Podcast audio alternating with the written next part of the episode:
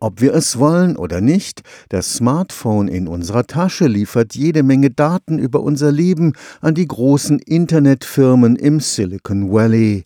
Google zum Beispiel greift über das Betriebssystem Android die Wege ab, die wir im Alltag zurücklegen, kennt alle Einträge aus unserem Adressbuch, hat Zugang zu unseren Fotos. In der Regel müssen wir ohnmächtig zusehen, haben wir doch nur eine sehr eingeschränkte Kontrolle über die Informationen, die das Handy über unser Privatleben preisgibt. Mit einer am Karlsruher Institut für Technologie entwickelten App kann sich das in Zukunft ändern. Irgendwie ist es paradox. Wir zahlen einige hundert Euro für unser Handy, aber das teure Ding gehört uns nicht wirklich. Immer haben die Hersteller einen Fuß in der Tür. Wenn man sich so George Orwell vorstellt als Negativ-Utopie, das übertreffen wir inzwischen und wir machen das selber ganz freiwillig im Vergleich bezüglich dem klassischen Computer und dem Smartphone. Der Unterschied ist einfach, dass uns die Hersteller, Anbieter nicht zulassen, dass wir Chef auf unserem Smartphone sind. Technisch gesehen, wir sind nicht Administrator, was wir uns auf unserem heimischen PC eben sind. Und damit können wir eben viele von den Dingen eben gerade nicht ausführen. Dr. Gunther Schiefer forscht am Institut für angewandte Informatik. Volle Verfügungsgewalt übers Handy konnte man bisher nur durch das sogenannte Routing erreichen, ein tiefer Eingriff ins Betriebssystem, der zudem zum Verlust des Garantieanspruchs führte.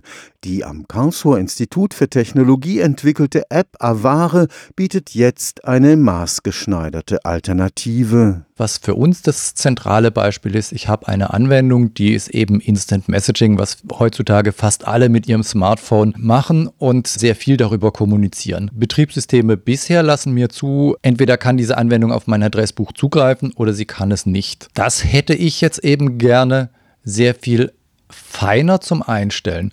Also sprich, diese Anwendung braucht ja ein paar Informationen aus meinem Adressbuch, dass ich sage, ich gebe dieser Anwendung nur vielleicht den Namen einer Person und die Mobiltelefonnummer. Aber wozu brauchst du die E-Mail-Adresse und wo die Person wohnt? Das ist alles für das Funktionieren der Instant Messaging-Anwendung völlig irrelevant. Mit Avare kann man sich auch um die genaue Angabe des Standorts drücken. Die Anwendung kriegt einfach nur einen Standort, der unscharf ist, eher ungenau. Und das funktioniert auch, wenn ich mich bewege, damit einfach nicht nachvollziehbar ist, auch nicht mit intensiven Methoden der Informatik Informatik rauszufinden ist, wo ich mich tatsächlich befinde. Avare funktioniert in einer Beta-Version fürs Android-Betriebssystem.